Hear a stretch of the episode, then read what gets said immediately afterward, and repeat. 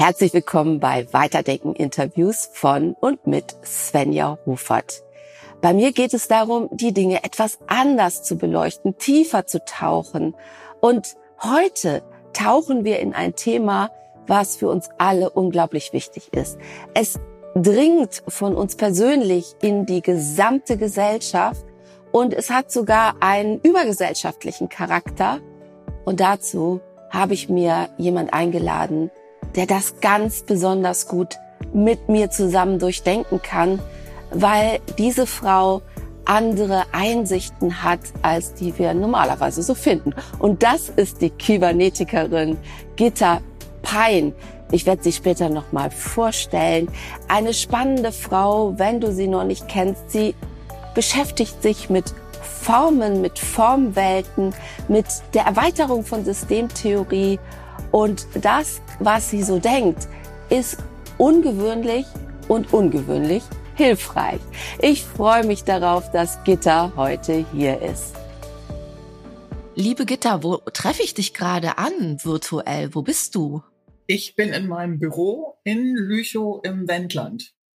Ah, okay. Das ist, glaube ich, gar nicht so weit weg. Ne? Ich nee, bin hier in der Nähe von Hamburg. Ja, also ich würde dich auch wahnsinnig gerne mal treffen. Ich finde viele deiner Beiträge enorm hilfreich und vor allen Dingen mag ich das, dass du Tacheles redest. Ich glaube, wir können zusammen eine Menge wuppen. Okay, über Pogo-Fähigkeit sprechen wir dann nochmal, weil ich bin mir gar nicht sicher, ob ich wirklich so Pogo-fähig bin. Ich bin eigentlich ein sehr ausgleichender Mensch. Ja, ich auch. Aber da können wir ja später nochmal einsteigen. Ja. Also jedenfalls freue ich mich sehr, dass du meine Einladung angenommen hast, hier im Podcast bist. Und gestern Abend war ich essen mit unserer Ausbildungsgruppe zum Abschluss. Die haben nämlich morgen Prüfung. Und dann habe ich gesagt, dass ich morgen Podcast habe. Und äh, da wurde gefragt, ja, mit wem? Mhm. Und dann habe ich gesagt, ja, mit der Gitter Pein. Und dann hat eine äh, Teilnehmerin gesagt, ja, die kenne ich, der folge ich, äh, äh, und zwar über mich. Das heißt, sie ist tatsächlich über mich auf dich gekommen und hat gesagt, die ist aber interessant. Ähm, sie ist so ein bisschen komplex. Und dann habe ich gefragt, ist die Gitter wirklich komplex? Oder ist sie vielleicht eigentlich kompliziert? Was würdest du dazu sagen? Ja. Und? Ja, so. keine Ahnung. also, ich dachte, das wäre eine Frage an Sie. wir haben da tatsächlich über komplex versus äh, kompliziert gesprochen mhm. und wir können ja mal mit einer kleinen De Definition deinerseits einsteigen. Mhm. Also wo würdest du denn da, da den Unterschied ziehen? Kann ein Mensch komplex sein, kompliziert, einfach?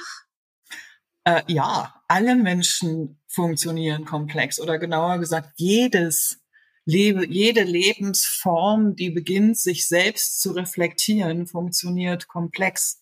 Kompliziert bedeutet, Quatsch, Entschuldigung, komplex bedeutet, ich kann nicht alles gleichzeitig mit allem anderen verbinden. Und das ist ein großer Vorteil, denn aus dieser Unfähigkeit heraus, im Komplexen alles zu verbinden, entsteht Kreativität. Es gibt Dinge, die wissen wir einfach nicht. Da müssen wir überlegen, was sie sein können oder wie sie funktionieren. Da, da kommt Imaginationskraft ins Spiel. Kreativität spielt eine zentrale Rolle in unserer Kultur und Gesellschaft. Unbestimmtheit, also das, was ich nicht weiß, spielt eine große Rolle bei der Selbstreflexion, bei Identitätsbildungsprozessen. Insofern, ich funktioniere komplex, du funktionierst komplex, alle tun das und jeder jeder ähm, arbeitet mit seiner ganz persönlichen beobachterabhängigen Komplexität und liefert dadurch seinen oder ihren individuellen Beitrag. Kompliziert hingegen bedeutet, dass ich zumindest theoretisch alles in einem spezifischen Zusammenhang auch berechnen kann. Mhm. Um, ähm, aber ich würde auch so kompliziert sagen, das funktioniert ebenfalls erst einmal beobachterabhängig. Denn wenn ich zum Beispiel über unsere Forschung spreche, über die Sachen, die wir machen, klingt das für viele komplex, für andere klingt es kompliziert. Und für, äh, jetzt nach diesen Begriffen, so wie ich sie verwende, würde ich sagen, kompliziert klingt für diejenigen, die sich denken, okay, ja, das müsste ich durchrechnen können, muss es mir noch mal ein bisschen genauer anschauen. Und komplex klingt es für diejenigen, die das gar nicht miteinander verbinden können und auch nicht mit ihren persönlichen Erfahrungen zusammenbringen. Ja, also insofern, ich unterscheide erstmal komplex und kompliziert durch die Möglichkeit der Berechenbarkeit. Mhm. Und äh, würde daher sagen, ja, wir funktionieren alle komplex und das ist was Gutes. Ja, das ist ein evolutionärer Vorteil, der unsere Spezies kennzeichnet, nicht nur unsere, auch äh, viele Hominiden, äh, Primaten können komplex arbeiten, Delfine können das, Hunde können komplexe Probleme lösen, nicht nur komplizierte. Ja, ähm, Komplexität ist ein evolutionäres Programm und ähm, definiert unsere Individualität und unsere vielen Potenziale und Möglichkeiten, Probleme zu erfinden und dann neu zu lösen. Ich bin ja jetzt sozusagen im Freiflug in unser Gespräch gestartet und es geht bei uns ja um Werte. Darauf haben wir uns geeinigt. Ich habe ja zum Beispiel den Podcast von Christina Grubendörfer und dir gehört, fand, dass du da auch sehr persönlich nahbar rübergekommen bist. Das hat mich dann auch motiviert und habe gesagt, ja, ne, fragst du doch mal. um, ähm, und wir haben aber gesagt, äh, wir wiederholen nicht. Also ich verlinke in den Shownotes nochmal auf diesen Podcast, sondern wir entwickeln das weiter und wir sprechen über Werte. Mhm. Und wo wir bei kompliziert und komplex sind, frage ich dich, kann das auch ein Wert sein? Kann Komplexität ein Wert sein? Ähm, ich würde zwischen Lebenstatsachen und Werten unterscheiden. Werte haben zumindest gesellschaftliche und persönliche Werte Orientierungsfunktion fürs Handeln und zeigen sich auch nur im Handeln. Mhm. Wenn ich Komplexität jetzt als Orientierungsfunktion für mein eigenes Verhalten oder ähm, als äh, Orientierungsfunktion für ein, ein Team zum Beispiel nehme, könnte das so aussehen, dass dieses Team oder ich dann sage, okay, mir ist jetzt wichtig zu berücksichtigen, dass ich nicht alles gleichzeitig sehen kann. Das heißt, es wird immer Dinge geben, die ich übersehe und so könnte, mhm. könnte Kompli äh, Komplexität ein handlungsleitender Wert für ein Team zum Beispiel werden, die Teamfähigkeit darüber zu steigern, dass man anfängt, die Qualitäten in den Beobachtungsindividualitäten ja, des jeweils anderen mehr zu respektieren, mehr darauf zu achten und darüber nachzudenken, verschiedene Menschen, verschiedene Perspektiven. Da zeigt sich aber auch gleich, dass ähm, handlungsleitende Werte immer auch mit dunklen Seiten kommen. Denn wenn ich dann darüber nachdenke, okay, jede Perspektive bringt ihre eigenen Vorteile, kann ich darüber im Treibsand landen, wo mhm. plötzlich alle Meinungen gleichwertig sind, was sie nicht sind sondern das Relativierende, ne? Ja, mhm. genau. Mhm. Ne, Relativismus ist eines der ganz großen Probleme unserer Zeit im Augenblick und bringt treibt also auch dunkle Blüten wie jetzt Rechtsradikalismus zum Beispiel, Verschwörungsideologien gehören dazu. Probleme der Orientierung im Komplexen, die über diese Idee, alle Meinungen sind gleichwertig und müssen gleich gehört werden, direkt wieder in faschistische Tendenzen übersteuern. Ja, wo mhm. hinterher dabei rauskommt, na, wenn alle gleich sind, ist meine gleicher. Man muss meine ja auch hören, sprich meine muss eine Orientierungsfunktion für Gesellschaft ausüben. Da liegen solche Gefahren drin. Aber es liegen auch für Organisationen große Gefahren in der, in den dunklen Seiten von Werten, wenn die nicht mit berücksichtigt werden, der Gestalt, dass sie sich dadurch in Handlungsunfähigkeit treiben können. In das ist super spannend. Äh, Gitta, ich muss mal kurz auf die Bremse drücken, ja. äh, weil ich finde, wir sind jetzt schon sehr tief drin und ich will den Zuhörerinnen und Zuhörern nochmal die Gelegenheit bieten, auch zu verstehen, wer du bist und äh, würde dann diese dunklen Seiten, die finde ich auch sehr spannend, nochmal aufgreifen. Ja. Ähm, du bist ja jemand, kompliziert, komplex, wie auch immer, wenn man deine Texte liest, äh, wo der Gedanke aufkommt, oh, ne? das, das ist ganz schön ähm, dicht, könnte man sagen. Ja. Und ich, ich kenne mich ja selber. Ich bin auch jemand, den man manchmal so ein bisschen bremsen muss, weil ich die Leute abhänge. Mhm. Und wir wollen uns Mühe geben, die Leute nicht abzuhängen. so zu sprechen, dass die Menschen bei uns bleiben. Und was in deinen Texten immer wieder vorkommt, in deinen Beiträgen, das Thema Konflikt spielt eine Rolle. Das hat mich auch überrascht. Du hast jetzt so ein Badge bei LinkedIn, ne, Konflikt. Da dachte ich, okay, Gitter, Konflikt. Ja, stimmt. Und das kommt daher, weil du wahrscheinlich diese Pogo-Fähigkeit so in den Vordergrund stellst, ne? Ähm, du bist also, ich würde mal sagen, eine du bist eine Forscherin, du bist ein Mensch und du hast irgendein Anliegen und es kommt immer wieder diese Pogo-Fähigkeit raus. Könntest du das nochmal erklären, was das ist? Ja, also von meinem Hintergrund her, ich habe Wirtschaftswissenschaften und Betriebswirtschaft studiert. Und schon mit meiner Diplomarbeit habe ich mich mit Konflikten befasst, nämlich mit einer systemischen Arbeit des Wirtschaftswissenschaftlers Joachim Krink. Management by Conflicts hieß es. Das ist ein bis heute unterschätzter systemischer Ansatz, den man, wenn man googelt, glaube ich, auch gar nicht mehr findet, was ich sehr schade finde. Der basiert natürlich unter anderem auf den Ideen von Peter Drucker, ne, Management by Objectives. Mhm. Und das hat mich früh äh, inspiriert, mich mit Kybernetik und Systemtheorie zu befassen und nach starken Anwendungen für Organisationen zu suchen.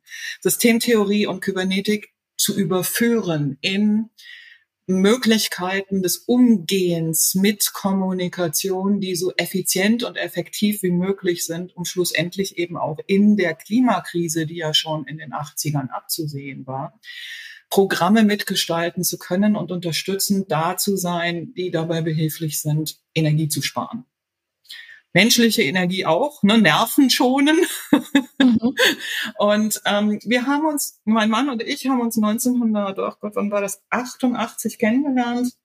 Und ähm, ich habe damals darüber nachgedacht, ob ich nicht etwas entwickeln kann, das eben genau dabei behilflich ist, also das Management bei Konflikts irgendwie weiterentwickeln, dass wir das mehr systemisch bekommen. Und Ralf hatte damals schon die Idee, eine mehrwertige Erkenntnislogik zu bauen, mit der wir komplexe lebende Systeme, also menschliches Bewusstsein, wie funktioniert das, menschliche Kommunikation, wie funktioniert sie, also nicht was behandelt mhm. sie, ja, sondern wie macht sie das eigentlich? Wie bezieht sich Kommunikation auf Kommunikation? Wie bezieht sich Gedanke auf Gedanke? Damit haben wir uns beschäftigt und haben dann später etwas entwickelt, das heißt systemischer Realkonstruktivismus. Und jetzt komme ich zu Pogo-Fähigkeit, weil mhm. was uns gelungen ist, ist eine mehrwertige Erkenntnislogik zu schaffen, mit der wir jetzt Formen von Kommunikation alle denkbaren Formen von Kommunikation modellieren und am Computer laufen lassen können. Und daran, danach können wir beobachten, welches Kommunikationssystem tut in welchen Kontexten eigentlich was. Und da gibt es eine Gruppe von Systemen, die nennen wir ko-kreative Sinnsysteme. Das sind Systeme, die sind grundsätzlich dazu in der Lage, jedes denkbare Kommunikationssystem zu integrieren, über ihre Rahmenbedingungen so zu orientieren, dass sich daran kreative Verlaufslinien im System bilden können. Dass also Kreativität in einem bestimmten Team, einer bestimmten Organisation, wenn wir das darauf jetzt mal beziehen, oder auch im eigenen Denken, mhm. durch das gesamte Denken durchlaufen kann und nicht ausgebremst wird durch Silos im Denken oder Silos in der Kommunikation. Ich hoffe, ich konnte das relativ bildlich machen.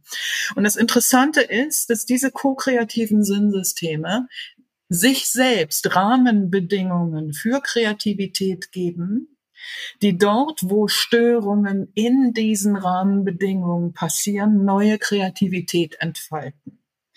Und wenn wir da in diese Systeme hineinschauen, sehen wir, da bilden sich Verwirbelungen, Anbrechungen mhm. oder Störungen im, in den Hintergrundvereinbarungen.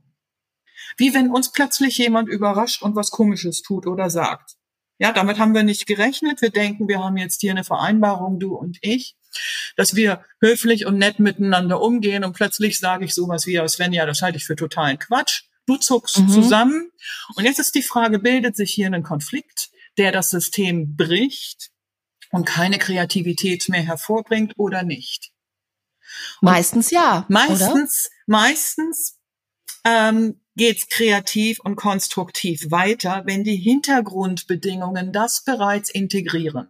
Wir haben das bei uns mhm. in Deutschland in den demokratischen Grundvereinbarungen. Wir haben durch das Grundgesetz und durch unsere Gesetzestexte Hintergrundvereinbarungen für die Art und Weise, wie wir miteinander umgehen die bestimmte Formen von Konflikten von vornherein ausschalten. Deshalb sind die neuen rechtsradikalen Bewegungen so problematisch und gefährlich und auch das, was Donald Trump macht, so problematisch und gefährlich, mhm. weil sie die Hintergrundvereinbarungen selbst als sie existieren nicht mehr in Frage stellen. Mhm. Und dieser Zweifel an der Existenz der demokratischen Grundprozesse führt jetzt dazu, dass einige Leute glauben, sie müssten sich, da diese Regeln eh nicht mehr existieren, daran auch nicht halten. Und dann der Stelle können Systeme brechen mhm. und in Konflikte umschlagen, die jedes soziale, jede soziale Hintergrundvereinbarung demokratischer Prozesse verlieren. Und dort an der Stelle, jetzt komme ich zur Pogo-Fähigkeit. Kannst, mhm. du, kannst du mir noch folgen? Denkst du, ich mache das gut hier gerade? Also ich denke, wir müssen jetzt zur Pogo-Fähigkeit ja. kommen und auch erklären, vielleicht, ich bin mir nicht ganz sicher, wir sind ungefähr ein, ein Baujahr, äh, ob die anderen überhaupt noch Pogo kennen. Darüber habe ich halt auch drüber ja. nachgedacht. Also was, was ein Pogo ist, ja. um das zu verstehen. Ich bin mir nicht ganz sicher. Mein Sohn, der ist 22, kennt das, glaube ich, nicht. Ja, aber er kennt mhm. wahrscheinlich Moshpit. Da bin ähm, ich, ja, muss ich ihn fragen. Frage ihn mal. Pogo-Fähigkeit meint, also ist ein Begriff übrigens nicht von mir, sondern ich habe das früher immer genannt, den Pogo tanzen zu können. Das bringt es auch schön klar rüber. Pogo ist ein Tanz aus dem Punk. Die Idee mhm. des Pogo besteht darin, es kommt eh zu Konflikten, es kommt eh zu Reibung. Wir brechen die Standardtänze, indem wir alles zulassen, bis auf den Punkt, dass nicht hart verletzt werden darf. Pogo-Fähigkeit, das hat Frank Habermann, Professor bei der äh, äh, Hochschule für äh, Wirtschaft und Recht in Berlin, äh, dann Pogo-Fähigkeit genannt, fand ich super den Begriff. Ähm, der Begriff bedeutet, dass wenn wir in Kommunikation gehen, wenn wir mit anderen zusammenkommen, besteht das Risiko von Konflikten die ganze Zeit. Kooperation ist grundsätzlich Voraussetzung für Konflikt, aber nicht andersrum. Beim Pogo mhm. läuft es so, man springt in den Raum, es kommt zu Rempeleien, man bewegt sich, wie man es will, man zeigt auch durchaus die eigene Aggressionsbereitschaft, aber in dem Augenblick, wo jemand fällt oder stolpert, gehen alle auseinander und der Gestolperte, dem wird aufgeholfen. Mhm. Und es macht Spaß, oder? Es macht irre also, Spaß. Es ja. ist wirklich lange, lange her bei mir, aber ich erinnere mich, es hat durchaus sehr viel Spaß gemacht.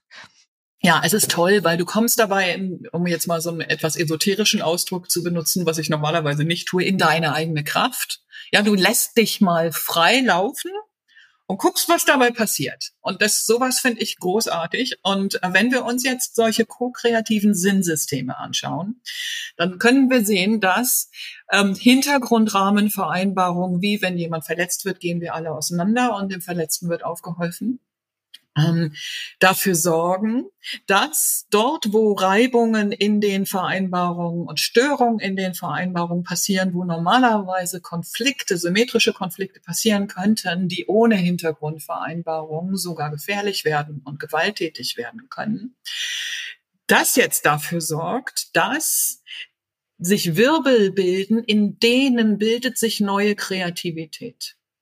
Mhm. Das ist die, die, die äh, systemtheoretische Hintergrundüberlegung zu dem Begriff Pogo-Fähigkeit. Ich habe nach was gesucht, wie ich menschlich zum Ausdruck bringen kann, was hier passieren muss in Organisationen und Gesellschaft, damit wir endlich neue Probleme bekommen und nicht immer die alten wiederholen. Und wir haben diese Schwierigkeit, dass bislang auch aufgrund von ähm, Erkenntnisse aus den Neurowissenschaften ähm, immer daran gearbeitet wurde oder viel daran gearbeitet wurde, zu versuchen, vor allen Dingen in Richtung psychologische Sicherheit zu gehen. Aber psychologische Sicherheit allein reicht nicht. Ist ja so ein Begriff, um das nochmal aufzuklären, weil das wird, glaube ich, auch oft in verschiedene Töpfe geworfen, der wahlweise von Amy Edmondson kommt. Ja also einer Harvard-Professorin, die dazu geforscht hat im Klinikbereich oder die äh, aus anderen Quellen genutzt wird, nämlich zum Beispiel diese Google-Studie Aristoteles. Ne? Mhm. Ich weiß nicht, worauf du die psychologische Sicherheit beziehst, weil ich merke immer, das ist nicht ganz klar, was damit gemeint ist. Darauf mhm. genau beziehe ich mich, dass eben nicht ganz klar ist, was damit gemeint ist. Mhm. Genau da liegt das Problem. Ähm, wenn wir konkrete Begriffe benutzen und uns jetzt auf Studien beziehen, dann haben wir dieses Problem der Unschärfe in der Regel im System nicht, sondern klare Begriffe, nach denen wir überlegen können, funktioniert es oder nicht. In dem Augenblick, wo wir aber solche Werte wie psychologische Sicherheit in Gesellschaft tragen, verschwimmt die Definitionsgrenze.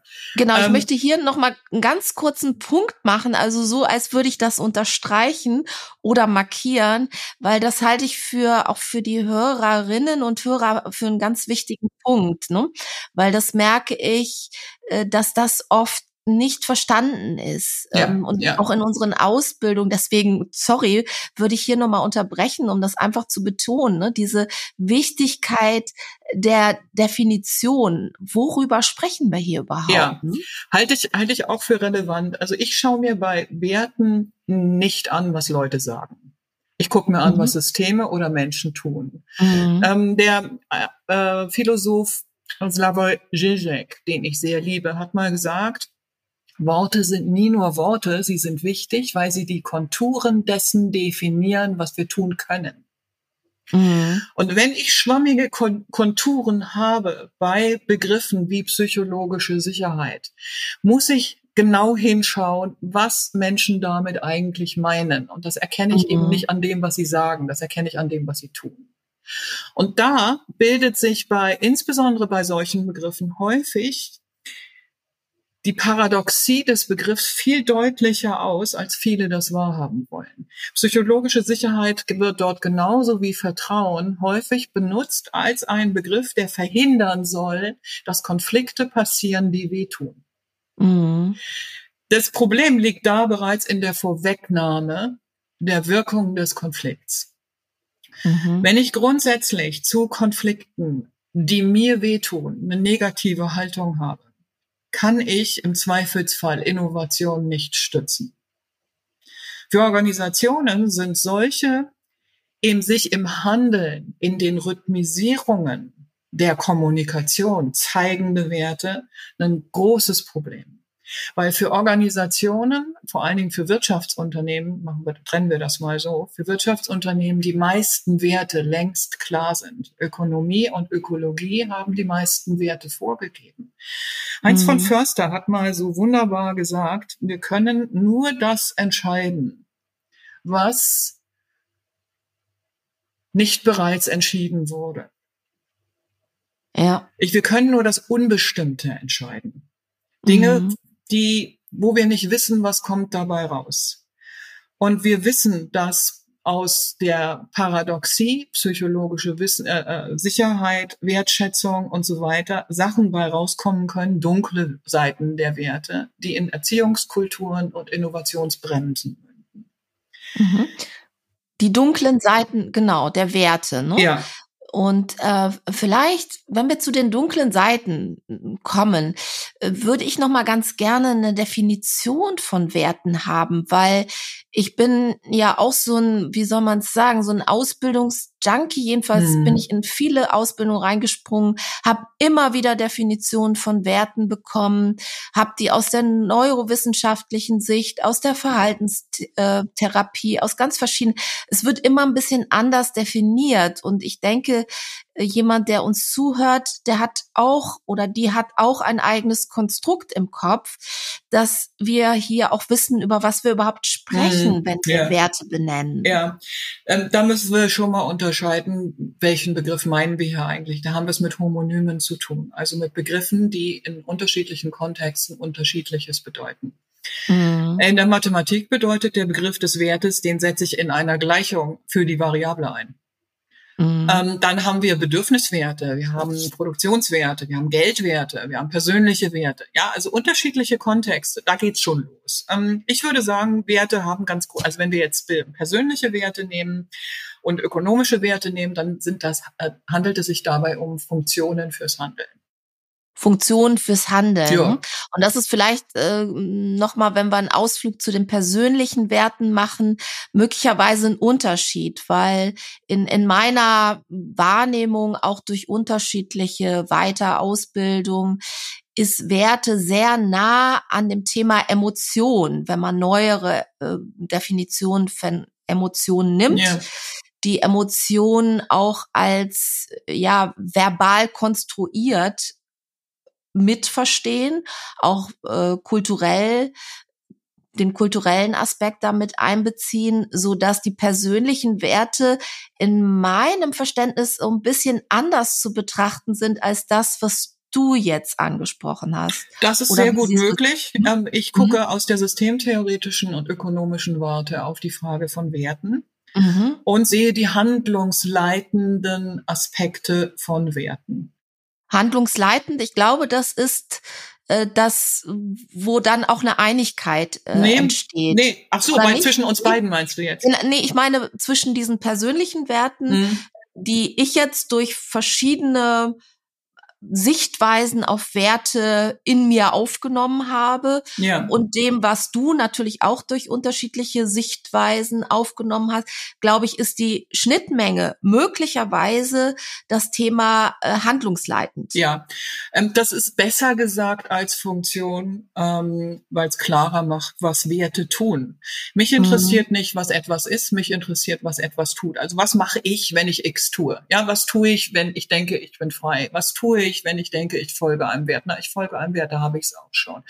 Ähm, es war Jacques Lacan, der mal, ich nehme das mal nicht, mache das mal nicht mit Signifikanz, sondern mit Bezeichnen. Der hat mhm. mal ganz wunderbar gesagt, dass die Bedeutung also Bedeutung von Konzepten nicht nur durch die Beziehung zwischen Bezeichner und Bezeichneten erzeugt wird, sondern das ist ganz wichtig, gerade im Zusammenhang mit Werten, sondern auch durch die Position der Bezeichnenden im Verhältnis zu anderen Bezeichnern. Das mhm. heißt, Kannst du das mal praktisch erläutern? Ja, ja, Weil das, genau. das, das hört sich jetzt auch für meine Ohren ein bisschen sperrig an. Ja. Und ich ähm, glaube, wenn jemand jetzt aus einer ganz anderen Richtung kommt, also ich erlebe zum Beispiel Systemtheorie, systemisch, also viele bei uns haben eine systemische Ausbildung als etwas, was auch nach einem, einer Weiterbildung immer noch nicht so richtig verstanden ist. Ja.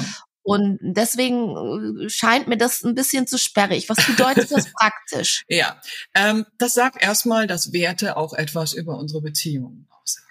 Sie mhm. funktionieren so oder so sozial. Unsere Sprache, unsere Referenzsprache, insbesondere da, wo es ums Abstrakte geht, wenn wir über Komplexität sprechen, über Werte sprechen, über Freiheit, was auch immer, ja, reden wir nicht nur darüber, was bedeutet es für mich persönlich? Sondern wir müssen immer mit einbeziehen, dass es keine Evolution der, keine signifikante Evolution der Psyche ohne Evolution von sozialen Systemen gibt. Wir sind immer sozial eingebunden. Weshalb ich auch die Idee, das ist so ein kleiner Nebenspaß für alle, die sich dafür interessieren, der sozialen Erleuchtung für Quatsch halte. Man kann in der mhm. Höhle erleuchtet sein, nicht aber in Gesellschaft. Das funktioniert einfach. Das ist nicht. interessant, ja. Fällt ja. mir das Höhlengleichnis ein, ja. ja. ähm, wenn ich über Liebe als Wert oder Empathie als Wert spreche, reicht nicht aus, nur darüber nachzudenken, was genau will ich damit bezeichnen. Ich muss beim Ich immer darüber nachdenken, dass meine persönliche Selbstreflexion ähm, zu tun hat mit meiner Entwicklung in Gesellschaft mit anderen Menschen zusammen. Das macht die Wertediskussion nicht nur interessant, sondern teilweise auch gefährlich. Weil das macht sie gefährlich, ne? Ja. Also um das vielleicht auch nochmal so praktisch zu erläutern, ich bringe jetzt einfach mal ein Beispiel ein.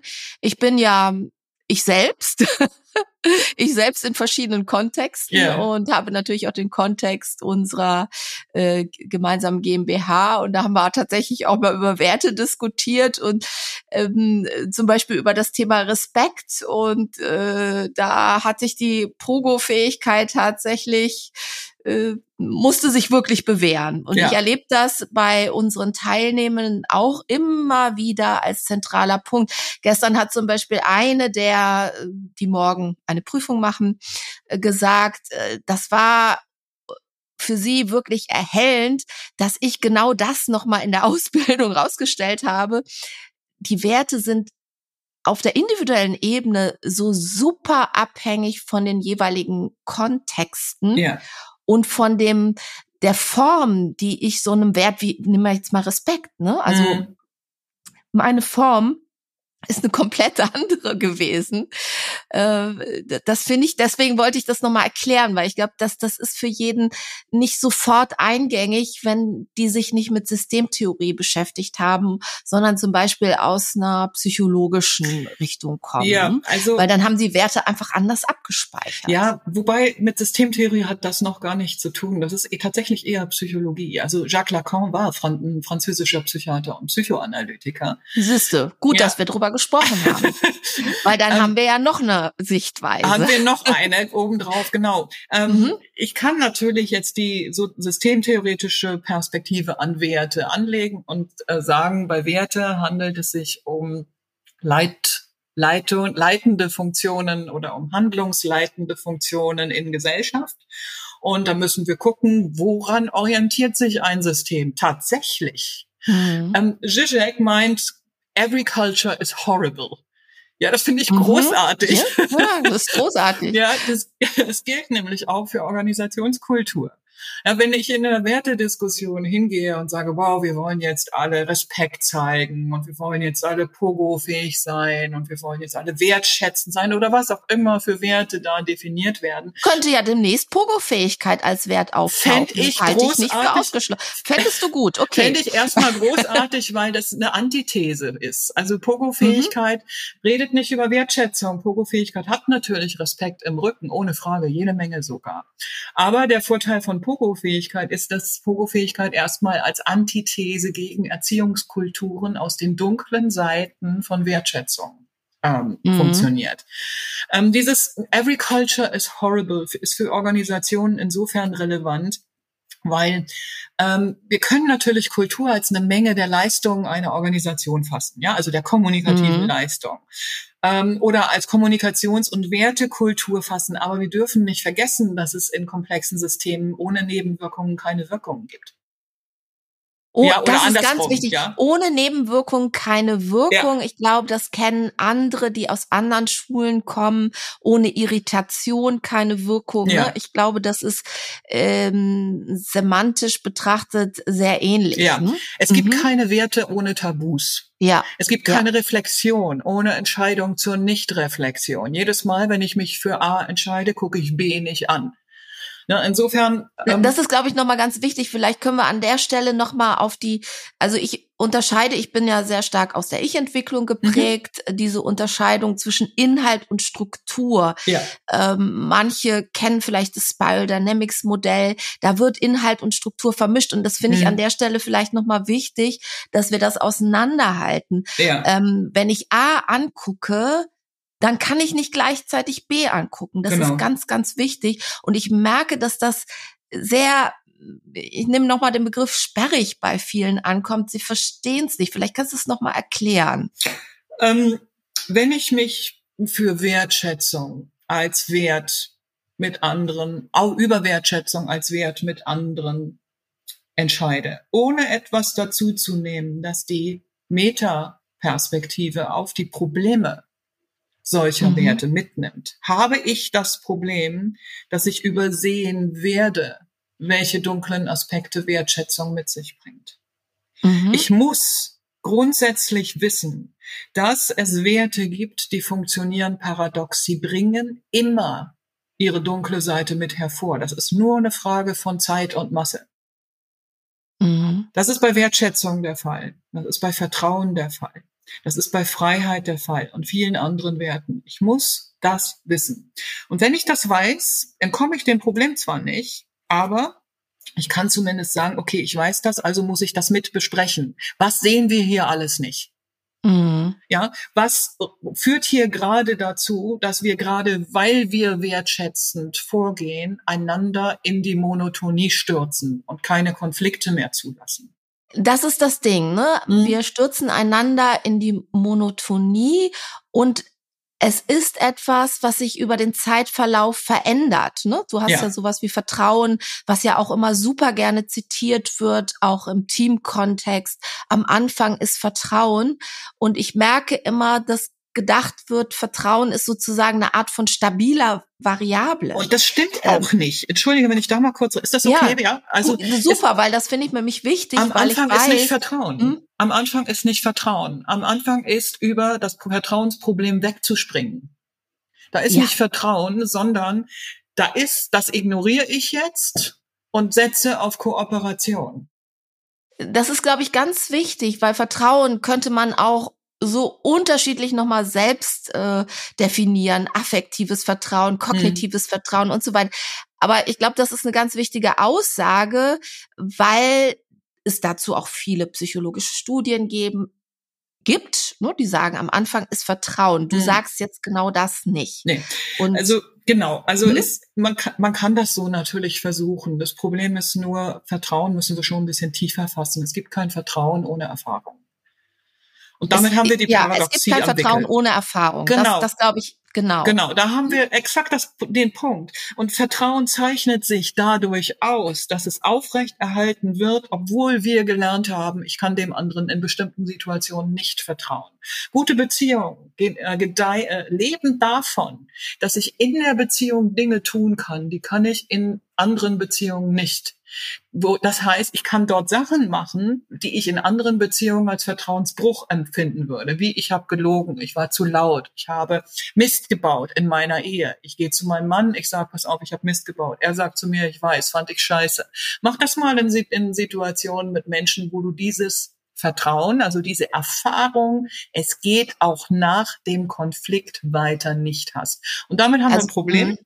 Denn wenn, wie wir sagen, am Anfang ist Vertrauen, dann kommen wir da nie hin. Weil, ja, kurz den Satz noch zu Ende. Ich, du, du, du, ich höre dich atmen. Ich habe Schnappatmung, ja, ja. genau, weil ich weil es auch super spannend finde und ja. ich das Bedürfnis habe, hier nochmal nachzuschärfen, damit das nicht falsch verstanden wird. Ja, mhm. ähm, wenn ich in eine neue Beziehung hineingehe, springe ich über dieses Problem erst einmal hinweg. Ich gehe in Kooperation, weil ich vorher woanders die Erfahrung gemacht habe, dass unter bestimmten Bedingungen Kooperation funktioniert. Kooperation ist die Mutter von Leben. Mhm. Ja, Steine kooperieren nicht. Steine machen auch keine Konflikte. Das heißt, auch hier ist Erfahrung dahinter. Ich kann insofern sagen, es ist Vertrauen da insofern, als dass ich Vertrauen habe in eine generelle Kultur des Zusammenseins, die reguliert wird durch zum Beispiel unser Grundgesetz. Reguliert wird zum Beispiel durch an Arbeitsplätzen packt keiner plötzlich den Morgenstern aus und haut dem anderen die Köpfe platt. Mhm. Sowas. Das hat aber nichts mit der direkten Beziehung mit dem jeweils anderen zu tun, sondern es hat was mit der Sozialisation dahinter zu tun. Da haut das hin mit, ich habe Vertrauen. Das ist der Anfang. Aber es ist nicht Vertrauen in den anderen, sondern es ist Vertrauen in die Rahmenbedingungen. Ich hatte vorhin ko-kreative Sinnsysteme erwähnt, ja. Vertrauen in die Rahmenbedingungen, die spezifische Sachen regulieren, wie hier wird nicht gleich das Messer gezückt. Also, dass das Vertrauen im Teamkontext äh, wird immer wieder zitiert und die Beispiele, die du jetzt gebracht hast, die würde ich ganz gern noch mal schärfen, weil du sagst, wenn jemand gelogen hat, wenn jemand sich vielleicht an Dinge nicht gehalten hat und so weiter, dann ähm, wird das ja oft als Vertrauensbruch markiert. Ja. Ja. Ja.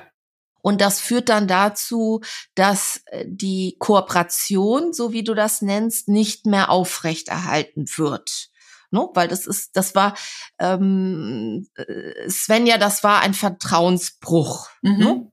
Sowas habe ich auch schon mal gehört, oh ne? weil ich dreimal zu spät gekommen bin. Oh Gott. Also, keine Ahnung. Ähm, und, und danach ist sozusagen die Kooperation an sich in Frage gestellt. Ja. Ist es das, was du ja, meinst? Das heißt ja, also das. eigentlich ist das ein schönes Beispiel dafür, wie man es nicht machen sollte. Also ähm, das ist genau das Problem von Vertrauen, dass es paradox funktioniert. Ich versuche mal das auseinander zu klamüsern. Die Situation, die du da beschrieben hast, ähm, die können wir auch so beschreiben, dass wir sagen, das Verhalten des anderen war ein Vertrauensbruch. Denn in dem Augenblick, wo ich Vertrauen missbrauche als Regulativ für die Machtverhältnisse in einem Team, in einer Organisation, habe ich bereits einen weiteren Vertrauensbruch im Raum. Ähm, Vertrauen, über Vertrauen reden heißt, wir sprechen über Misstrauen. Weshalb Teams, die gut funktionieren, ich habe das noch nie erlebt. Also in, in, in Start-up-Teams mit Leuten, die Pogo-fähig sind, dass über Vertrauen geredet wird. Ich habe auch noch nie da erlebt, dass über Werte gesprochen werden muss. Das mhm. sind Sachen, die sind da einfach ganz klar und von vornherein sind die Rahmenbedingungen, ne? ko-kreative Sinnsysteme geklärt. Wenn man in Teams anfängt, das Wort Vertrauen zu benutzen als einen Hinweis auf das Fehlverhalten eines anderen, hat man in dem Team ganz andere Probleme. Mhm. Ähm, die Meta, genau. ja. Ich glaube, da ist auch nochmal wichtig, was du gerade gesagt hast, ohne Misstrauen gehört dazu, ne? Also das, dieses A und B. Also vielleicht kannst du das auch nochmal erklären, weil ich denke, ne, aus der Ich-Entwicklung, die ja sehr stark auch mit, mit äh, sprachlicher Wahrnehmung arbeitet, ist es natürlich so, dass nicht jeder in der Lage ist, diese sprachlichen Facetten zu verstehen.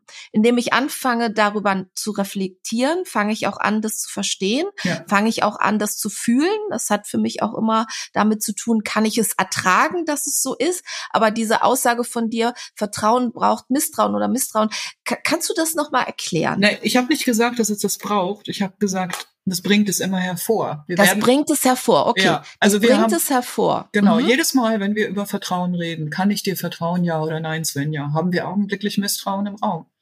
Jedes Mal, wenn ich sage, ich vertraue dir, haben wir indirekt über Misstrauen gesprochen, nämlich dadurch, darüber, dass du es bislang noch nicht gebrochen hast. Und damit ist auch schon die Frage im Raum, wie könntest du es brechen? Und damit ist die Frage im Raum, misstraue ich dir ja oder nein? Wir entkommen diesem Problem einfach nicht. Weshalb über Vertrauen zu reden bereits zeigt, in, wir müssen über was ganz anderes sprechen hier, nämlich mhm. über Sprachkultur. Über Sprachkultur, ja. genau. Also ich glaube, das ist noch, ja, genau, finde ich mich auch einen super wichtigen Aspekt. Es hat viel auch mit Sprachkultur zu tun. Wie würdest du das definieren? Ich weiß nicht, kennst du das Ich-Entwicklungsmodell? Kannst du dich ähm, da so nicht so gut. Nicht so gut. Nicht so gut, nee. Ähm, also ich befasse mich mehr mit Systemtheorie und Soziologie und Wirtschaft. Ähm, ich habe solche Sachen natürlich gelesen, aber ich würde jetzt nicht sagen, ich bin da äh, Fachfrau drin. Ich möchte einfach nochmal diesen Punkt aufgreifen, wenn das okay ist für dich, dass produktive Teams in der Regel keine psychologischen Werte diskutieren. Mhm. Auch keine emotionalen Werte diskutieren. Nicht in dem Sinne, wir müssen über Vertrauen reden da ist normal darüber zu reden, wie ich kann jetzt nicht mehr, ich bin erledigt oder ich habe da Scheiße gebaut oder du hast da Scheiße gebaut. Ähm, lass uns mal gucken, wie wir das Problem lösen. Also eher sachorientiert als emotionswerte orientiert. Ich denke, die gesamte emotionswerte Diskussion muss mal aus der Perspektive von Ökonomie und Systemtheorie beleuchtet werden, um ihre Funktionalitätsfrage für Organisationen besser beantworten zu können. Ich möchte nochmal auf diesen Punkt zurück, zu, zurückkommen, wie funktionieren Werte. Sie haben handlungsleitende Funktion. Mhm. Jetzt schauen wir in Organisationen und stellen fest, die handlungsleitenden Funktionen in Organisationen sind von ganz oben schon reguliert.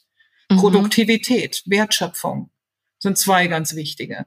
Jetzt ist natürlich wichtig, aus der Perspektive der Produktivität menschlicher Arbeitskraft für die Organisation, ich bin jetzt mal so trocken, mhm. darüber nachzudenken, geht es den Mitarbeitenden auch gut.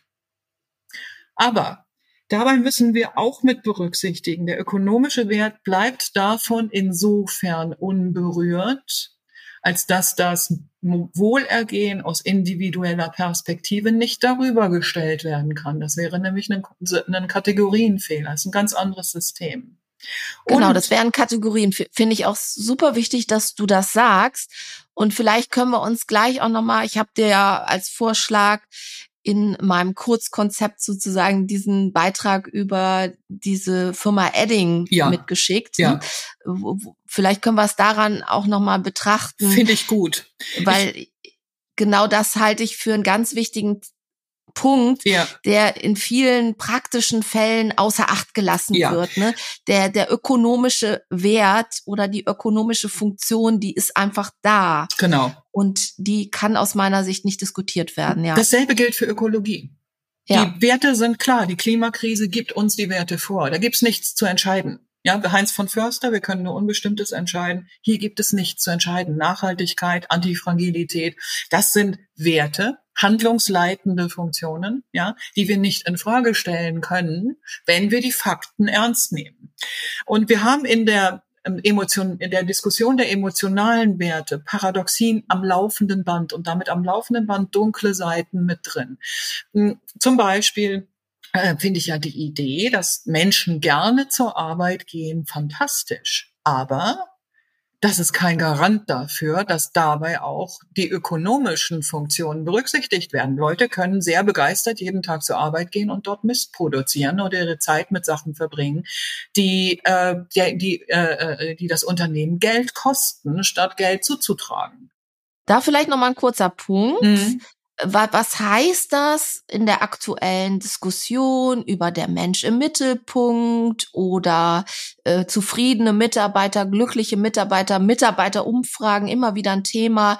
Der Aspekt oder der äh, Fokus wird darauf gelegt, jedenfalls zeitweise, ne, weil ökonomische Werte sind einfach nicht diskutabel, äh, da, dass man das Menschliche in den Vordergrund ja. stellt und glaubt und argumentiert, das würde automatisch zu wirtschaftlichen Funktionieren führen. Und man sieht es, mein geheimes Hobby ist die Börse, ähm, auch daran, dass das so nicht haltbar ist, meiner ja. Meinung nach. Ja, mhm. also das Problem bei dem Thema ist natürlich, wir stoßen eine Menge Leute vor den Kopf und wir haben das Problem, dass viele, die das hören, sofort auf eindimensional umschalten und denken, wir sagen zum Beispiel was gegen menschliche Werte. Das ist Quatsch. Das ist nicht empathisch, das ist genau. nicht menschlich. Sowas habe genau. ich oft gehört. Ja. Das ist auch als Argument äh, bezogen auf die Systemtheorie. Das ist ja unmenschlich. Ja. Ähm, das, das fühlt sich für mich nicht gut an. Solche Dinge habe ich sehr oft gehört. Ja. Und ich bin ja anders als du jemand, der, glaube ich, ein bisschen mehr in der Mitte dieser Dinge positioniert ist mhm. und ähm, da Argumente finden will und muss, die klar machen, dass das eine das andere sich in gewisser Weise ausschließt und zugleich auch nicht. Ja, ich habe da mal ein schönes Beispiel. Mhm. Ähm, ich übertreibe jetzt ganz bewusst. Mhm. Wissenschaft hat festgestellt, dass kluge Leute häufiger fluchen. Mhm. Tatsächlich. Ja, daraus, okay. schließ, daraus schließen einige, Intelligenz führt zu Fluchen. Tatsache ist, kluge Leute fluchen nicht deshalb, weil sie intelligenter sind, sondern weil die anderen so dumm sind. Mhm. Und diesen Fehlschluss, ja, kluge Leute fluchen, weil sie intelligent sind. Nee, sie fluchen, weil das ist nicht der Fehlschluss, sondern der korrekte Schluss ist, nein, sie fluchen, weil die anderen dümmer sind und weil sie gerne ihre klugen Lösungen an den Mann bringen wollen und ständig an äh, dysfunktionalen Rhythmisierungen scheitern. Da, so genauso ein Problem haben wir hier bei der Frage nach emotionalen Werten. Da gibt es Wissenschaft, die sagt uns, das Hirn schüttet, wenn wir glücklich sind, spezifische Botenstoffe aus. Die wirken dann gesundheitsfördernd und glückliche Menschen arbeiten besser. Dazu sagt die Philosophie, also unter anderem jetzt auch äh, wieder mein geliebter Slavoj Žižek, Glück war nie wichtig. Ne, er sagt, Glück ist für Opportunisten. Glück ist eine Kategorie für Sklaven. Ja, Zizek sagt, ähm, das Problem ist, dass wir gar nicht wissen, was wir wirklich wollen. Und was uns glücklich macht, ist nicht zu bekommen, ähm, denn wenn wir bekommen, wovon wir träumen, haben wir nichts mehr, wofür es sich lohnt, sich einzusetzen. Das wäre jetzt so mein Bereich. Also Oh, Gitter, an dem Punkt, glaube ich, haben wir jetzt ganz viele abgehangen, weil das natürlich auch, da gucke ich jetzt wieder auf die Ich-Entwicklungsbrille, ja. die auch eine gewisse Regelmäßigkeit in der Entwicklung ja. von Werten impliziert. Ja. Und das ist natürlich eine Sichtweise, die insofern darauf einzahlt und insofern auch fortgeschritten ist, dass du damit in Frage stellst, dass es persönliche Werte mit einem Endzustand einem Ziel geben kann. Ja, genau. Für mich ist das ganz klar, dass es das nicht geben kann. Mhm. Und Glück, habe ich immer schon gesagt, ist für mich überhaupt keine Kategorie. Mhm. Aber es gibt Menschen, für die das so ist. Ja. Und die Ein emotional daran struggeln, wenn jetzt hier eine Gitta Pine so etwas in Frage stellt. nicht nur ich. Ja, also ich, da bin ich jetzt einfach mal gemein und sage. Nicht nur du, das. Nicht nur ich, das ist also in der Philosophie lang und breit diskutiert und auch nichts Neues. Und das weiß da eigentlich auch jeder. Das ist ja auch der Grund, warum manche sich nicht so gern, die sagen dann, jetzt wird's aber philosophisch, Svenja. Mhm. Okay, komm zur Praxis. Ja. ja, die Praxis sieht so aus, dass ähm, Menschen, die nichts mehr zu tun haben und die diesen Zustand des, der inneren Zufriedenheit erreicht haben, sich in Amöben zurückverwandeln. Kein normaler Mensch funktioniert so. Irgendwann hast du die Nase voll und brauchst eine neue Aufgabe. Herausforderung, mhm. etwas, wofür es sich zu kämpfen lohnt. Sinn im Leben. Deshalb werden doch emotionale Werte in Organisationen so intensiv diskutiert. Deshalb diskutiert man Glück als gesellschaftlichen Faktor, als, als Mohrrübe, um es mal so zu sagen, weil es etwas ist, wofür zu kämpfen sich lohnt, denn dieser Moment der inneren Ausgeglichenheit und Zufriedenheit ist schön. Aber das hat eben auch die dunkle Seite, dass jemand, der das erreicht hat für sich als ewigen Zustand, wofür soll derjenige sich überhaupt noch einsetzen? Genau, das ist der, der typische, ich sag jetzt mal auch psychologische Effekt. Ähm, oh, Frau Hofert, ich habe ja alles erreicht, alles, was ich wollte, habe ich jetzt und ich bin immer noch nicht glücklich. Ja, genau, genau. Mhm. Wir funktionieren so einfach nicht. Herausforderungen sind was Tolles. Es wird doch niemand Seenotretter bei Sea-Watch, der auf der Suche ist nach Zufriedenheit und Glück. Nein, nein. Ja, eine, eine, eine Kranken, eine, eine Kranken, ja. Äh, wie heißt das jetzt? Krankenpfleger, wie Pflegekraft, Pflegekräfte. Die machen das doch nicht, weil es sie glücklich macht. Mhm. Nicht in dem Sinne, dass sie dann immer zufrieden lächeln. Das ist ja keine schöne Sache, Menschen beim Leiden, Sterben und so weiter zuzusehen. Ähm, wir funktionieren so nicht. Komplexität ist eine unserer äh, es, es macht uns aus. Wir sind unser ganzes Leben dabei zu versuchen, Dinge zu steuern.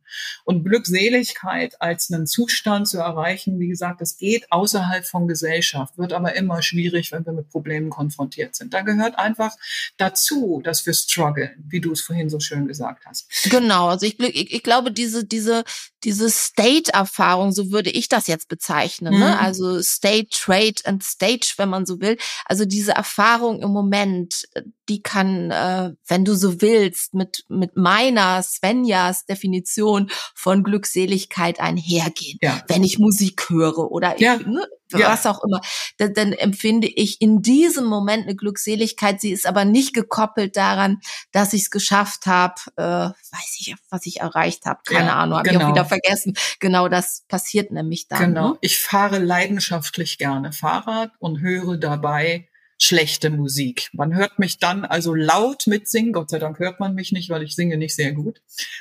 Aber ich mache Ach, da haben wir echt eine Gemeinsamkeit. Ich werde auch immer, äh, da ich ein, ein sehr Musikinstrument äh, ja, musikerfahrenen Mann habe, immer wieder darauf hingewiesen, dass ich doch bitte nicht laut singen ja, möge, ja. weil meine Stimme zwar nicht ganz so schlecht wie andere ist, aber doch schlecht genug.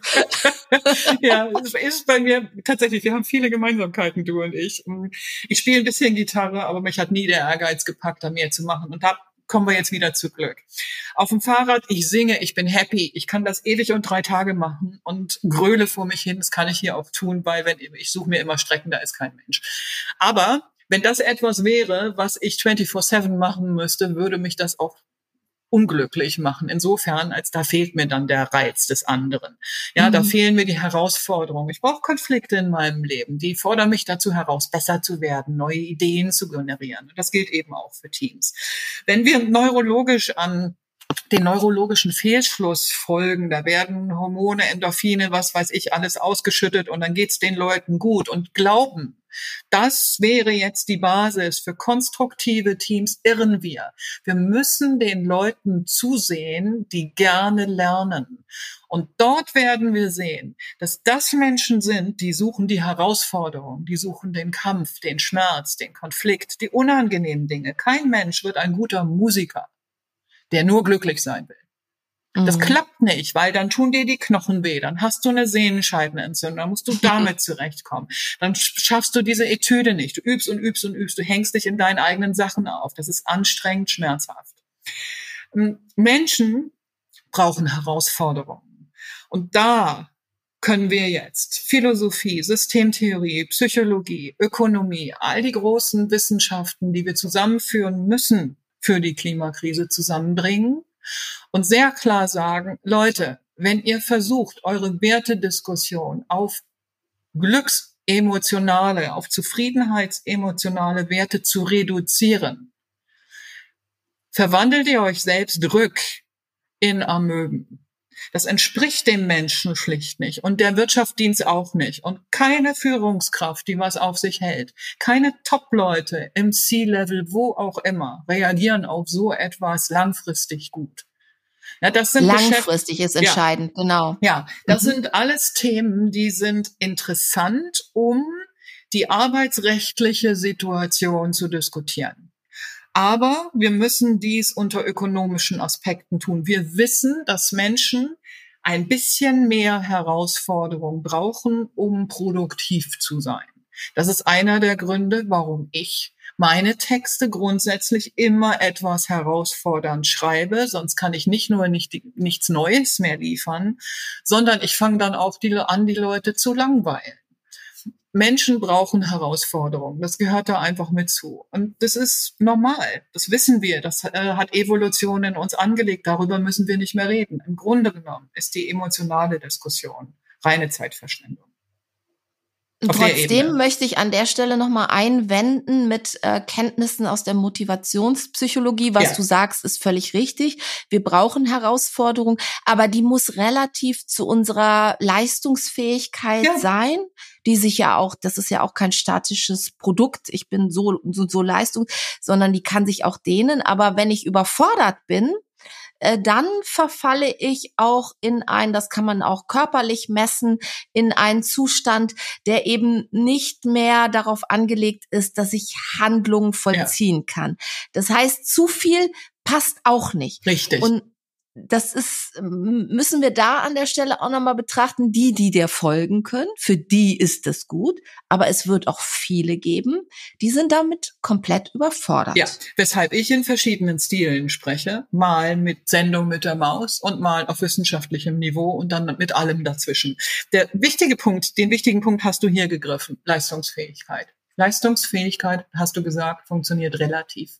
Und genau das ist der Ansatzpunkt. Wir müssen die Frage stellen, wie können wir steigende Leistungsfähigkeit orientieren. Da werden auch viele jetzt zusammenzucken und denken, oh, die Leistungsgesellschaft und so weiter. Aber wenn wir uns die Herausforderungen der Klimakrise anschauen, müssen wir wieder lernen, streng ökonomisch, auch im psychologischen, auch im soziologischen, also jetzt organisationssoziologisch, organisationspsychologischen Bereich zu denken.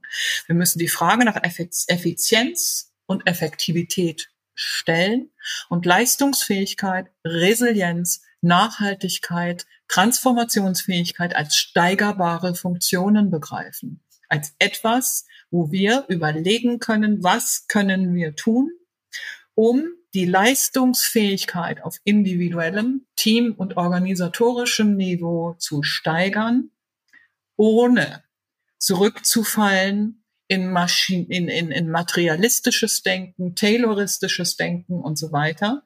Wie also können wir Scientific Management, Prozessorganisation, all diese Dinge nutzen, mit dem Wissen aus Psychologie, Systemtheorie, Philosophie und so weiter, um Strukturen, Architekturen, aber auch Anreize, ja, du hast jetzt die Motivationspsychologie genannt, zu schaffen, dass Menschen Freude, aber auch Struggle genug haben, um ihre eigene Leistungsfähigkeit zu steigern. Je weniger Menschen arbeiten müssen bei gleichem Output, beziehungsweise wenn wir gleichen Output haben, je weniger sie arbeiten, also äh, steigenden Output mit, mhm. mit, äh, äh, vor, mit gegebener Leistung oder halt eben gegebenen Output mit sinkender, mit, steigender Leistung erreichen, Minimax-Prinzip aus der Wirtschaft. Da müssen wir wieder ran. Das muss die, das Leitkriterium sein, denn anders werden wir die Klimakrise nicht bewältigen. Und da möchte ich noch mal kurz einhaken, weil aus meiner Sicht ein möglicherweise deutsch orientiertes Denken hm. ähm, eher auf Gleichheit ausgerichtet ist und Leistungsfähigkeit muss, das ist jedenfalls mein Punkt zu die, diesem Punkt, den du gemacht hast, muss auch unterschiedlich betrachtet werden können. Ja, ja. Ähm, und wir neigen dazu, uns zu orientieren an denjenigen, die in bestimmten Kontexten oft sogar weniger leistungsfähig sind. Äh, das sind ja auch mitunter durchaus Menschen, die Karrieren machen und orientieren uns nicht an denjenigen, die für das bestimmte Thema vielleicht tatsächlich ein paar Aspekte, die relevanter sind, einbringen zu können. Also aus meiner Sicht zahlt das auch ein auf das Thema Unterschiede machen dürfen. Mhm. Ja, auf jeden Wie Fall. Wie siehst du das? Ja, ähm, ich sehe überhaupt keinen Sinn darin, Fakten zu leugnen, nur weil wir politische Interessen haben, die versuchen, das zu verhindern. Also sowas halte ich für Zeitverschwendung und so denkt ja. auch kein Ökonom. Ja, das, das sind das so sind denkt kein Ökonom, Nö. aber Unternehmen sind oft politisch organisiert. Ja, ja, natürlich, genau. das müssen sie auch. Ne? Unternehmen müssen auch bei ihrer Frage nach Effizienz und Effektivität mit berücksichtigen, dass wenn sie zu effizient werden, müssen sie Leute feuern ja, je effizienter und effektiver die einzelne Arbeitskraft wird, desto weniger Arbeitskräfte brauchen wir, was schlussendlich einen politischen Faktor mit sich bringt, nämlich die Frage nach der Bewertung von Arbeitslosigkeit in der Gesellschaft. Das war auch ein Thema, über das ich mit dir noch sprechen mhm. wollte. Da hatten wir dieses, äh, du hattest mhm. dieses Edding-Beispiel ähm, genau, das angesprochen. Gut, zeitgleich wollte ich das nämlich nochmal einbringen, weil da kommen wir nämlich auch nochmal ein bisschen zur organisationalen Praxis. Ja. Weil ich glaube, das ist auch nochmal ein ganz wichtiges Thema. Dieses Edding-Beispiel, ähm, magst du das aus deiner Sicht nochmal? Ja, noch ich würde das jetzt hm? hier direkt verbinden können, glaube ich. Hm? Mal gucken, ob du damit zufrieden bist. Also weil ähm, die, unsere Hörer müssen natürlich auch verstehen, um was es hier gerade geht, weil sie möglicherweise das gar nicht gelesen haben. Ja, deshalb bringe ich das eine jetzt mit dem anderen zusammen. Also, mhm. wenn ich und ich führe einen Konzern mit. Ja, also ich bin jetzt äh, ähm, im, im Top-Management eines Großkonzerns. Da muss ich bei Fragen der Effizienz und Effektivität politische Fragen mit berücksichtigen. Das muss ich tun. Ich kann also jetzt zum Beispiel über systemischen Realkonstruktivismus organisationssoziologisch so vorgehen, dass ich die gesamte Kommunikationsorganisation noch einmal deutlich effektiviere und effizienter mache. Muss dabei allerdings dann mit berücksichtigen, dadurch wird sehr viel Arbeitskraft frei. Die natürlich, da werden sich jetzt die äh, Menschen, diejenigen freuen, die ein großes Interesse an der Diskussion von emotionalen Werten haben.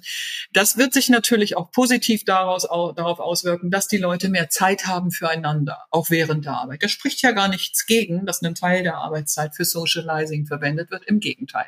Das stützt ko-kreative Sinnsysteme. Aber ich muss als Konzern auch grundsätzlich mit berücksichtigen, dass Organisationen nicht als geschlossene Systeme in Gesellschaft funktionieren, sondern direkt in gesellschaftliche Prozesse eingebunden sind.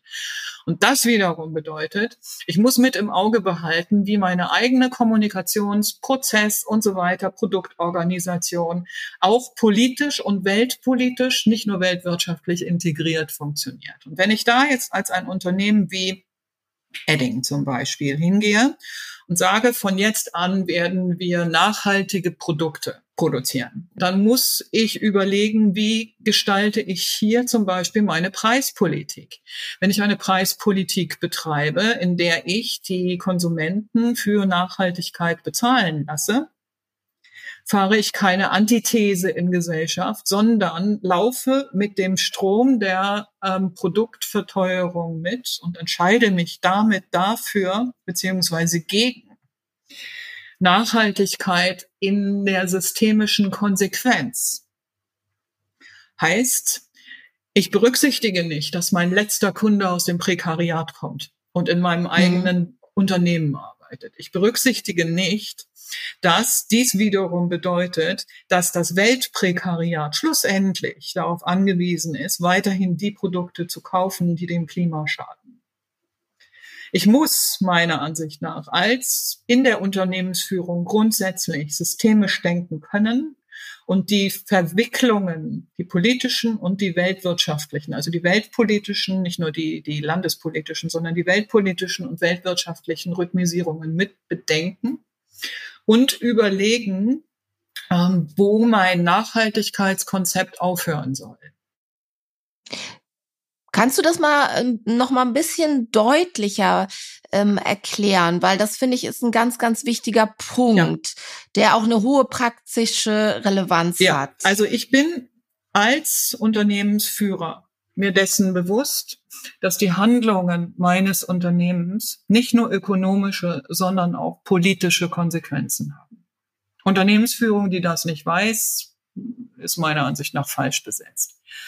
Hm, ich muss wissen, dass wenn ich in meinem Unternehmen nach Effizienz- und Effektivitätsmaßgaben arbeite, und das muss ich als Ökonom tun, ich da politische Verwicklungen mit drin habe, der Gestalt, dass wenn ich ein Unternehmen transformiere und dann 20 bis 30 Prozent der Kommunikationszeit der Organisation selbst einsparen kann, was meiner Ansicht nach mit systemtheoretischen äh, Maßgaben wie dem systemischen Realkonstruktivismus und einigen anderen Sachen umstellen auf äh, ähm, agil, wo das passt und so weiter ähm, möglich ist, muss ich berücksichtigen.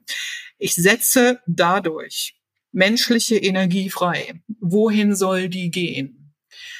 Kann jetzt sagen, okay, gleiche Arbeitszeiten, jetzt haben die Leute mehr Zeit für Lernen und so weiter. Das halte ich für sinnvoll, das so rumzumachen. Oder ich sage, unter dem Druck der Weltwirtschaft, nö, da kündige ich, da feuere ich Leute, wo ich das kann. Ähm, das wiederum bedeutet, dass das, was ich tue, politische Konsequenzen hat. Was in einer Gesellschaft, die immer noch Arbeitslosigkeit nur als Wert mit negativem Vorzeichen bewertet, also als etwas Schlechtes bewertet, entsprechend negative Konsequenzen haben wird. Und das wird meinem Unternehmen nicht gut tun. Also muss ich eine bestimmte Form von Arbeitslosigkeit versuchen zu verhindern. Was ich außerdem tun muss, ist in die politische Diskussion einbringen, dass wir als eine Wohlstandsgesellschaft doch das Ziel haben, Arbeitslosigkeit zu schaffen. Wir haben ja die Harke nicht erfunden, um mehr zu arbeiten. Bist du noch da? Mm, ja, also äh, ich versuche dir nachzufolgen, hab da ein bisschen ähm, eine andere Meinung oder zumindest ich habe eigentlich noch also eine Meinung ist auch gar nicht der richtige Begriff, sondern für mich stellt sich die Frage, wie sich das überhaupt abbildet im Gesamt Konzept ja. auch der Weltwirtschaft. Ja, also es bildet da müssen wir ja genau, müssen wir auch sehen, wenn wir über Werte reden, dass andere Gesellschaften, wenn Werte dann auch handlungsleitend sind, äh, zum Beispiel Polen als Beispiel, was im Moment sehr oft genannt wird für, da sind die Menschen leistungsbereit, die stehen an einem Punkt, wo sie sagen, ja, wir wollen hier viel reingeben. Die haben ein beachtliches Wachstum. Da passiert tatsächlich ganz viel. Ähm, was bedeutet das denn in ja. dem Kontext? Ja. Weil hier in Deutschland, wenn wir jetzt schon nah an der Politik sind, ist es natürlich eine riesen Gefahr, dass das Ganze auch kippt. Und du hast ja auch nicht diskutierbare Werte genannt, also Ökonomie, also es muss ökonomisch so sein, dass Menschen nicht ins Prekariat fallen. Und das kann man ja nicht nur auf Deutschland bezogen denken, auf hm. Europa. Europa hat ja auch wiederum Probleme, sondern das muss man ja im Gesamtkontext der Welt sehen. Ja, ähm, schlussendlich, jetzt, wir werden sehr breit, was ich toll finde, ich liebe solche äh, Gespräche. Wir müssen berücksichtigen, unsere Gesellschaften haben mit Einführung von Digitalisierung, Globalisierung, Vernetzung einen Emergenzsprung gemacht in eine andere Komplexität. Wir haben nicht mehr ähm, die Kommunikationssysteme wie vor 30 Jahren. Das, wir haben veränderte Situationen. Das heißt, wir müssen uns hier umstellen. Was wir brauchen, sind agentenbasierte Netzwerke, Dezentralisierung der Kommunikation. Wir brauchen Führung, Leadership global, mhm. die anfängt, sich ähnlich zu organisieren, wie das zum Beispiel im japanischen Katastrophenschutz geschieht. Wir müssen als, als Weltleader hingehen und Netzwerke der Kommunikation bilden, in denen wir ähm, die vorgegebenen Werte klären, also was haben Ökonomie und Ökologie vorgegeben und im Rahmen dessen anfangen zu besprechen, welche Kommunikationsorganisation in welchen Kontexten sinnvoll ist. Dazu gehört, sich auch klar zu machen, dass Gesellschaften im Wohlstand die psychologische Frage stellen. Mhm. Das meint, sie fangen dort an, Menschen, die, die äh, mehr Geld verdienen, die im Wohlstand sind, fangen an, darüber nachzudenken, wer sie sind, was für sie wichtig ist. Das sind Fortschritte. Die können wir nicht einfach wegstreichen und sagen, euer Beschäftigen mit Emotionen ist ökonomisch irrelevant, was der Fall ist. Aber wir müssen gleichzeitig auch feststellen, es ist ein Entwicklungsschritt auf gesellschaftlicher Ebene. Und das der heißt zu groß sein kann. Ja, der zu groß sein kann, was der er auch viel ist. zu groß sein kann. Ja, was ja. er auch ist, denn wir sehen, dass Menschen, die hungrig sind, völlig andere Arbeitsbedingungen schaffen, völlig andere Kommunikationssysteme schaffen. Und wir sehen auch, dass Menschen, die emotional gestresst sind, das ist auch ein Fakt, in äh, ganz archaische Muster zurückfallen. Ja, ja, richtig. Und das ist was, was niemand wollen kann. Ja. Deswegen bin ich ähm, auf der Linie sehr stark, wir müssen Brücken bauen. Wir ja. können, du und ich, ich glaube, du bist noch mal, man sagt mir oft, ich bin ungefähr vier, fünf Jahre in manchem weiter. Du bist, glaube ich, noch viel weiter. Und der Abstand ist sehr groß. Und man kriegt diese Menschen nicht kommunikativ abgeholt.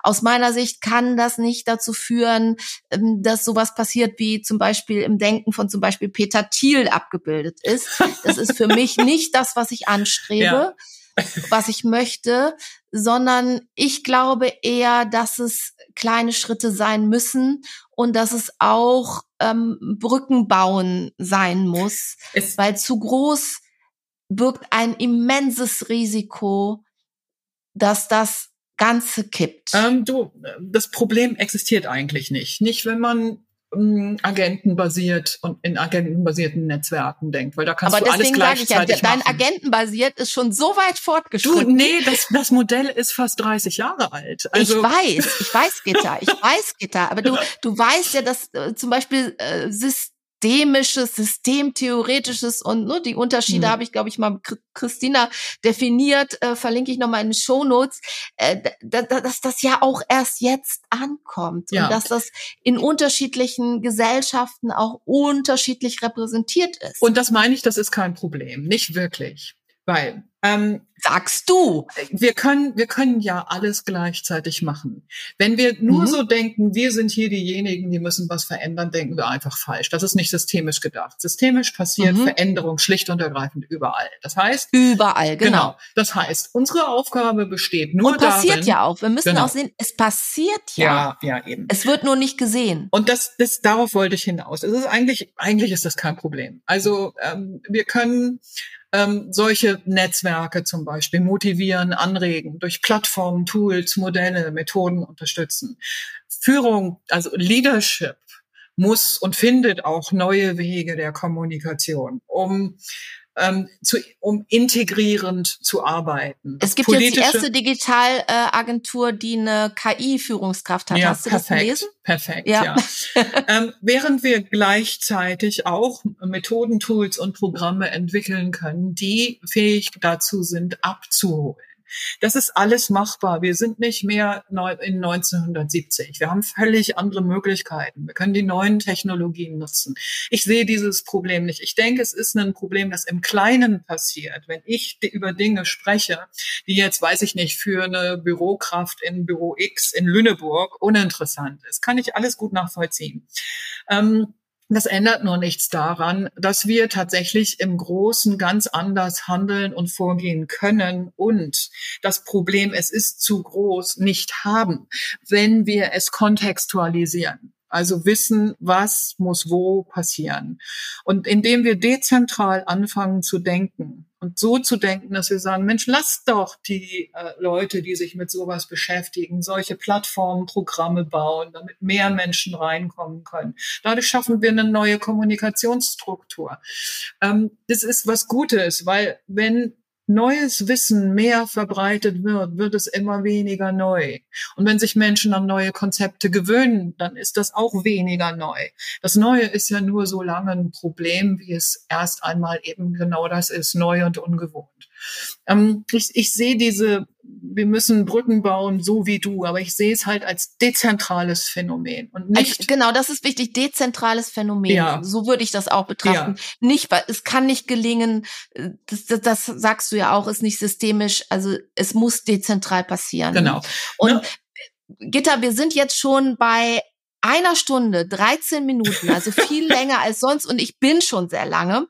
Und ähm, wir können gerne eine Folge zwei machen. Also ihr habt die Chance, jetzt eine Folge zwei einzufordern. Aber ein Punkt, der ist für mich noch nicht aufgelöst und mhm. den würde ich doch noch mal am Ende von dir äh, betrachtet haben wollen. Ja. Ich, ich hänge noch an diesem äh, Stabilo-Beispiel. Ja. Ähm, ich habe verstanden, was du dazu gesagt hast. Meine Gedanken sind, ähm, ähm, äh, ist gar nicht, wie heißen die jetzt? Nein, die heißen ja gar nicht Stabilo, sondern der andere Edding, Edding ne? Mhm.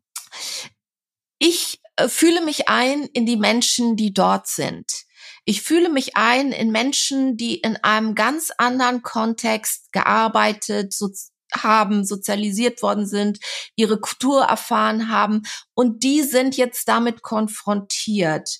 Und du hast von der dunklen Seite der Werte auch gesprochen. Und mein Bauchgefühl sagt mir, dass das, was da passiert, so nicht funktionieren kann. Weil ich glaube, dass der Schritt zu groß ist. Aber vielleicht sehe ich das auch falsch.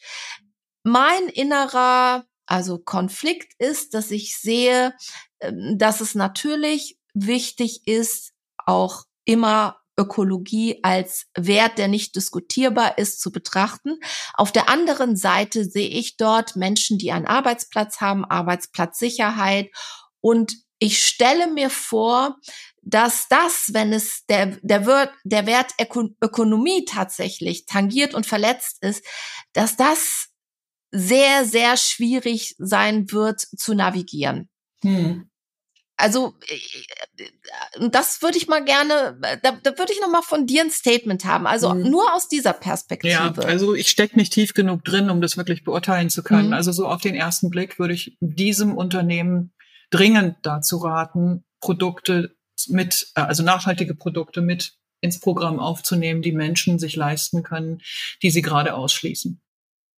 Okay. Das würde Gut, ich machen. Das war mir nochmal wichtig, mhm. dass du das Statement so verbindest, dass klar wird, hier ist der Wert, Wert Ökonomie mit dem Wert Ökologie verbunden. Ja, ich finde und große, dass das die Konsequenz ja, ist. Ja, ich finde große Sprünge mhm. nicht verkehrt. Also Bosch hat gezeigt, dass es das, dass das geht. Ne? Also und nicht ja. nur Bosch. Also ich finde sowas prima, wenn Organisationen sowas machen. Aber meiner Ansicht nach müssen sie gerade im Zusammenhang mit Nachhaltigkeit, Nachhaltigkeit nicht nur ökonomisch, sondern auch sozial und politisch betrachten.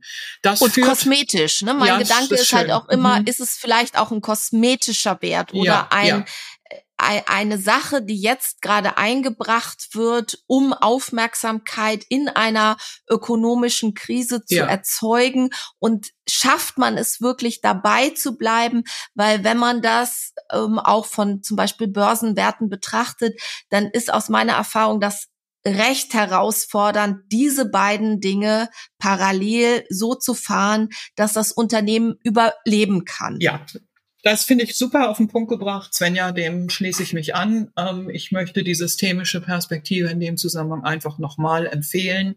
Immer daran denken, es ist ein Aberglaube, wenn man glaubt, Ökonomie wäre politisch nicht verflochten.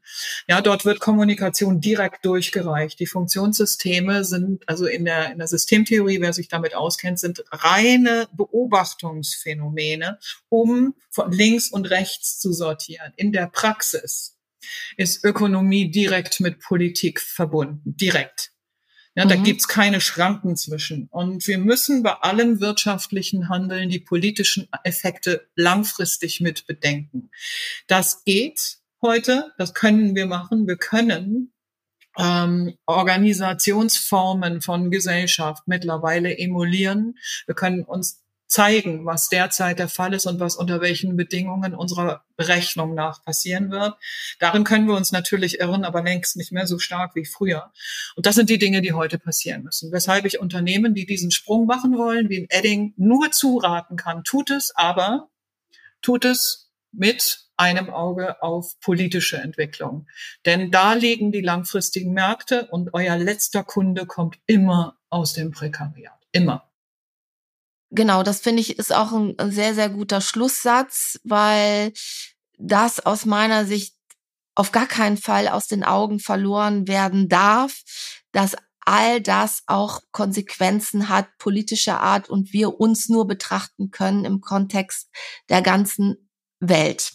Also diese Wertediskussion, Gitta, es hat mir sehr, sehr viel Spaß gemacht und ich merke auch, dass ich richtig emotional dabei war und ähm, es mir auch gar nicht darum ging, dass wir einen Konsens finden oder sonst was, sondern ich mein Anliegen war auch, dich ein bisschen zu verstehen oder ich glaube auch Verständnis ist sowieso nie möglich, aber man kann sich so etwas annähern.